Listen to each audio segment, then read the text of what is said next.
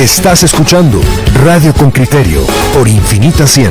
Estás entre inusuales.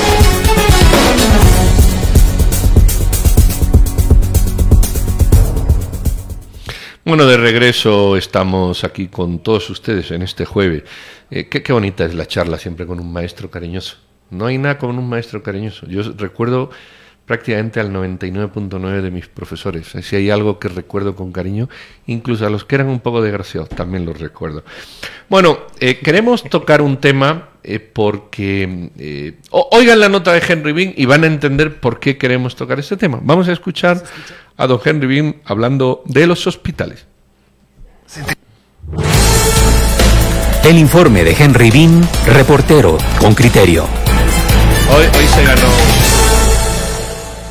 la emergencia del COVID-19 demanda atención hospitalaria en todo el país y los servicios están colapsados, mientras Guatemala registra más contagios en plena pandemia. Solo el martes, el gobierno informó de 700 casos positivos en el día, además de reportar 35 muertos. Los médicos aparecen con más frecuencia ante la prensa para demandar insumos y reportar que están rebasados en su capacidad. Pero los informes del Ministerio de Salud entregados el martes al Congreso de la República por Edwin Asturias, director de la Comisión Presidencial contra el Coronavirus, evidencian que ocho hospitales, pese a la demanda, no han ejecutado el presupuesto asignado para la atención del COVID-19. Estos son el Hospital de Malacatán San Marcos, el Hospital Federico Mora, el Hospital Regional de Cobán, el Hospital Nacional Nicolás Cruz en Jalapa, el Hospital de Uspantán, el Hospital de La Tinta, el Hospital de Villanueva y el Hospital Roosevelt. Además, el Hospital General San Juan de Dios, otro gran centro de referencia para pacientes con coronavirus, de una asignación de fondos extraordinarios de 94.1 millones de quetzales, ha ejecutado 2.8 millones. Y el Hospital Roosevelt, con 65 millones de quetzales, reporta cero ejecución. Con criterio llamó a Marco Antonio Barrientos, director de este último centro, pero no contestó las llamadas ni mensajes. Luis Fernando Solares, director del Hospital San Juan de Dios, respondió. No sé, la verdad que ese informe no lo conozco. Pero esos datos no son reales. El doctor asegura que de su presupuesto ordinario ha ejecutado el 34%. No obstante, las cifras presentadas según el Ministerio de Salud corresponden a las ampliaciones presupuestarias para atender la pandemia. Los doctores reaccionan. Zagreb Sea, presidente de la Junta de Médicos del Hospital Roosevelt. El hecho de que le digan a uno, han ejecutado cero quetzales del, del presupuesto que les corresponde a ustedes, la verdad es que a nosotros eh, no solo nos sorprende, sino hasta nos llega a molestar un poco, ¿verdad? Porque eh, sabemos que sabemos todo lo que necesitamos, necesitamos eh, cilindros de oxígeno, necesitamos eh, EPs, necesitamos pruebas y que nos digan que a estas alturas no se ha ejecutado, la verdad es que sí nos parece un poco lamentable. El lunes, los doctores de dicho hospital se quejaron de carecer de oxígeno y pidieron trasladar pacientes al Hospital Provisional del Parque de la Industria. Luego de una reunión con las nuevas autoridades, la respuesta fue que nos dicen que, que, que no nos pueden ofrecer ahorita un, un hospital de desfogue porque el Parque de la Industria no está listo.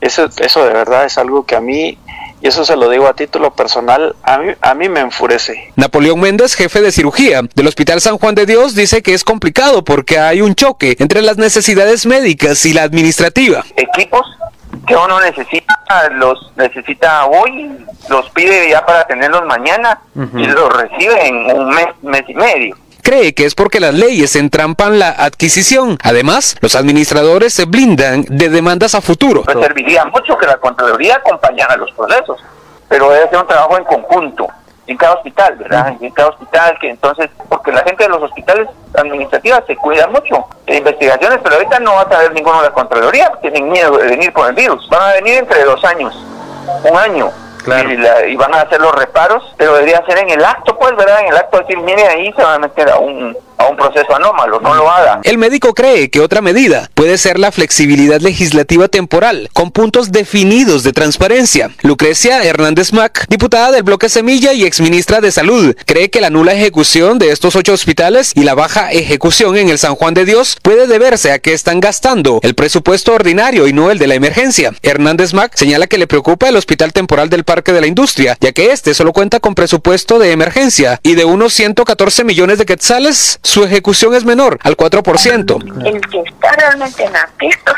pero así en aspectos difíciles es el, el, el temporal del Parque de la Industria, ¿verdad?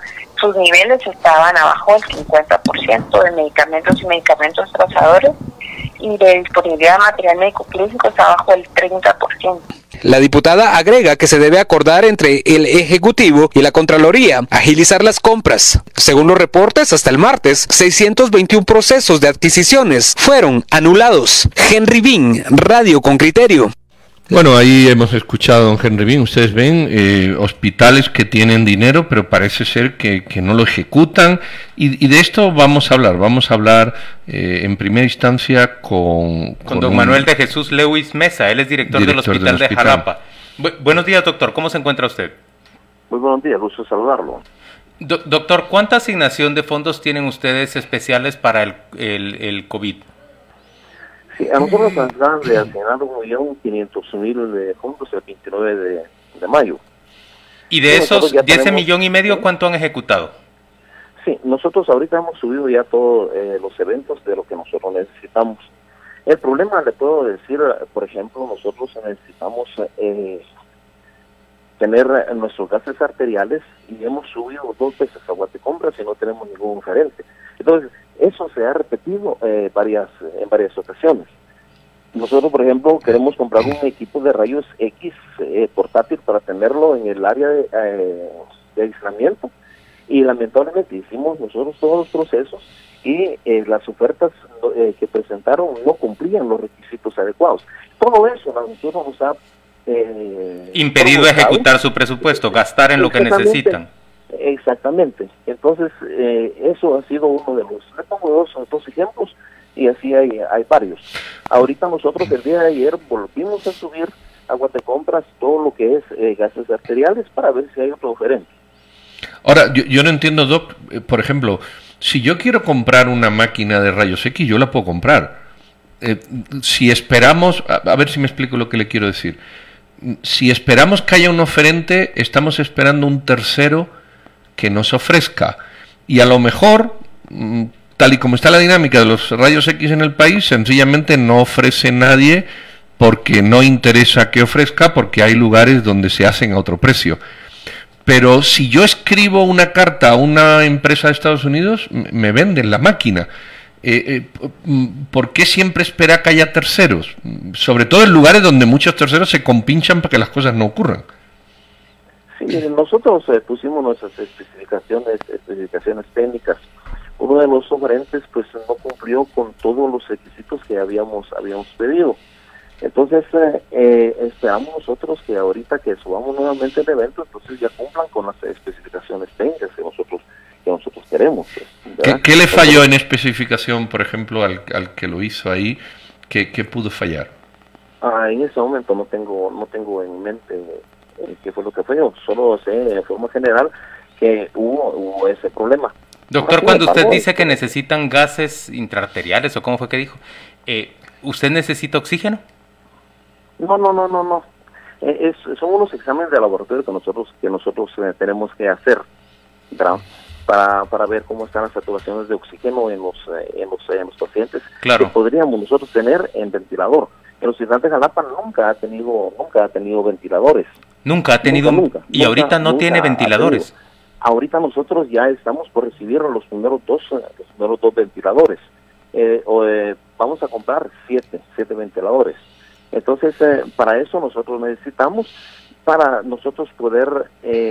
claro, estas pruebas para poder saber qué requerimiento de oxígeno tienen los pacientes que eventualmente van a ventilar.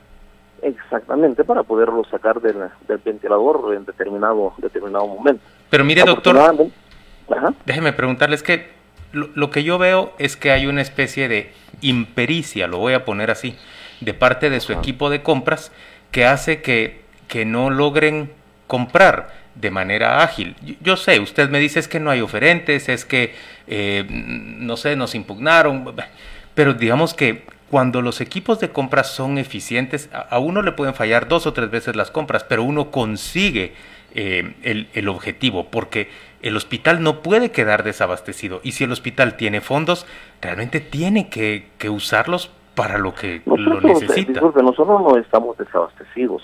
Los gases arteriales también están, miren, El hospital, el hospital de Jalapa nosotros hemos tenido, hemos tenido apoyo y no puedo decir yo que el personal de compras tenga, tenga impericia, porque nosotros tenemos eh, bastantes, bastantes elementos que nosotros hemos comprado que no existían en el hospital.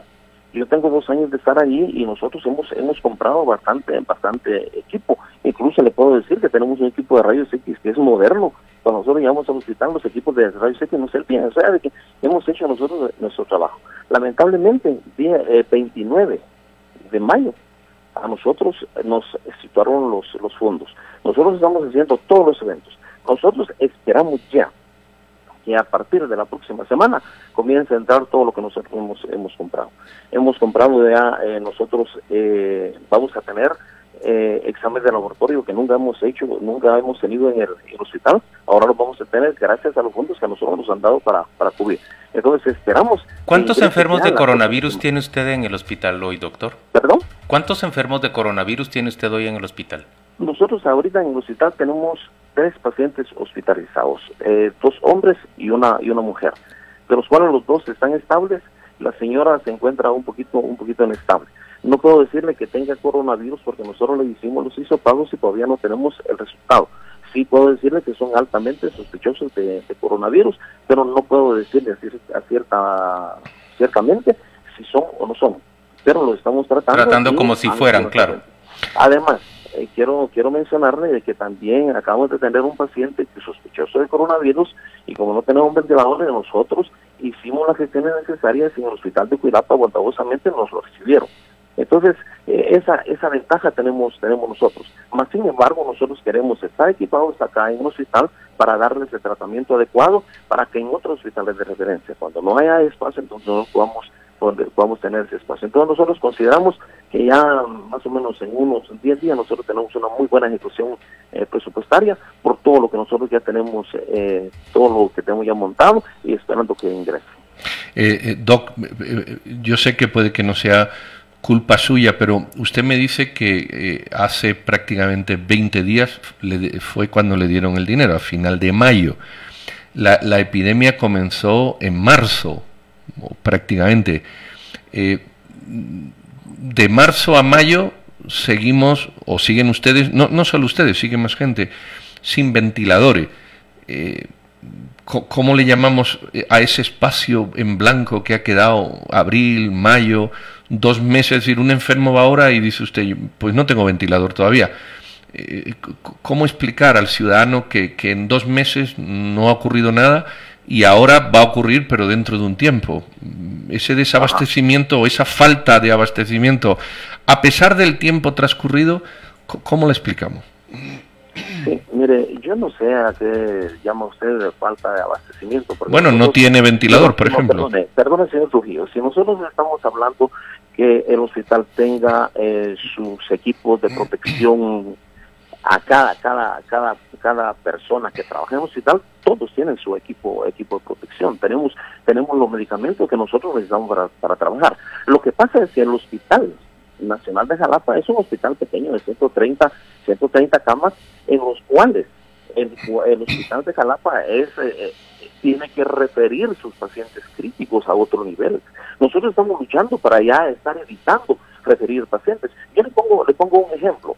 Nosotros referíamos a un, a un hospital de tercer nivel, Cuilapa, San Juan de Dios, Trooper, un, eh, un paciente porque había un medicamento que nosotros no teníamos. Por ejemplo, un medicamento que se llama piperacina tazobactán. No teníamos eso y solo por ese medicamento teníamos que referirlo. Ahora, nosotros ya tenemos ese medicamento. O sea, nosotros nos hemos, nos hemos preocupado. Pedimos la autorización del ministerio para utilizar ese medicamento e inmediatamente nos dieron la autorización. Le pongo otro ejemplo todo niño prematuro. Ese niño prematuro se le falta una sustancia en los pulmones para poderse expandir. Eso tampoco teníamos ese medicamento, teníamos que referirlo. También nosotros hicimos la solicitud al, ministerio para que nos permitieran eh, comprar eh, surfactante, ya tenemos surfactante. Entonces, nosotros hemos avanzado. Entonces, el hospital de Jalapa nunca ha tenido ventiladores porque no tiene un lugar para, para, para eso. nosotros estamos adecuando, adecuando los lugares para poder comprar el superventilador. La, lo que nosotros tenemos que hacer es referir ese tipo de pacientes. Lo que nosotros no queremos es referirlos. Entonces, nosotros hemos estado trabajando con nuestro presupuesto. no, yo, eso, yo eso lo entiendo. Tenemos un, lugar especial que quizá ningún otro, ningún otro hospital tiene, donde nosotros tenemos las camas para aislamiento, un lugar donde no tiene que atravesar todo el hospital el paciente con posible COVID, sino que entra por otro lado del hospital y no nos contamina. Entonces, hemos trabajado. No, sí, nadie, nadie duda, Doc, que hayan trabajado y que eso tenga... Eh, perdone, señor Trujillo, entonces yo, yo sí quiero, yo sí quiero dejar, dejar eh, sentado de que eh, tuvimos el apoyo del ministerio, no sé por qué hasta después nos mandaron eh, este presupuesto. Y quiero decirle que muy bondadoso el, el señor viceministro de hospitales actual, al siguiente día de estar de haber tomado posesión, él me llamó por teléfono, se puso a las órdenes y yo agradezco agradezco esta llamada. A raíz de eso, él me dijo que personalmente le va a dar seguimiento a las necesidades que nosotros tenemos en el hospital. Nosotros tenemos, eh, teníamos, teníamos problemas con el personal también. Tenemos el apoyo del viceministerio hospital, incluso el mismo viceministro me dijo que me apoyaba porque, por ejemplo, anestesiólogos no, no, no teníamos, no encontráramos, no encontrábamos. Eh, eh, ese día nosotros platicamos con el señor viceministro y él ofreció el apoyo de buscar también anestesiólogos. Ahora estamos contentos porque ya a partir de ayer arreglamos el asunto de anestesiólogos de los médicos que nosotros necesitamos. Pero permítame retornarlo al tema original. El tema original es cómo en dos meses, desde marzo o desde febrero que aparece el coronavirus, cómo en tres meses ahora que usted dice tenemos y vamos a adquirir ventiladores, no se adquirieron. Porque yo como ciudadano de Jalapa le puedo decir, mire, en tres meses esta crisis se veía venir. Y hoy día yo ciudadano de Jalapa llego al hospital y no existe un ventilador y han pasado tres meses de gestión de crisis. Esa es mi pregunta. la respuesta, la respuesta es bien sencilla, señor Trujillo, es bien sencilla. A un principio le decía que el 29 de mayo nos situaron nosotros los fondos. Yo no puedo comprometer fondos que yo no tenga es prohibido, eso es contra la ley. Usted bien, usted bien sabe que nosotros como funcionarios tenemos que hacer lo que la ley nos permite. Es diferente. Mire, doctor. teniendo situados los fondos, entonces estamos haciendo nosotros eh, ya las gestiones que son necesarias. Bien, doctor, usted me dice que, que, no cree que haya impericia en su equipo de compras. Le, le voy a hacer esta pregunta. ¿Usted cree que debe seguir descentralizada la compra de, medicamentos y equipos en cada unidad hospitalaria en el territorio nacional o durante el coronavirus debería centralizarse una unidad ejecutora que compre los equipos de protección personal, los medicamentos y luego mm, mm, equipo como el, los ventiladores y, digamos mm, insumos como el oxígeno, de manera que estén plenamente abastecidos. Sí, mire, eh, con respecto a los signos, nosotros estamos estamos totalmente abastecidos, no tenemos un solo problema con respecto al oxígeno. Mire, yo yo pienso de que no, yo sigo defendiendo al departamento al departamento de compras. ¿Usted cree que debe mantenerse la compra descentralizada, que cada unidad hospitalaria compre sus propios insumos? Yo pienso yo pienso que sí.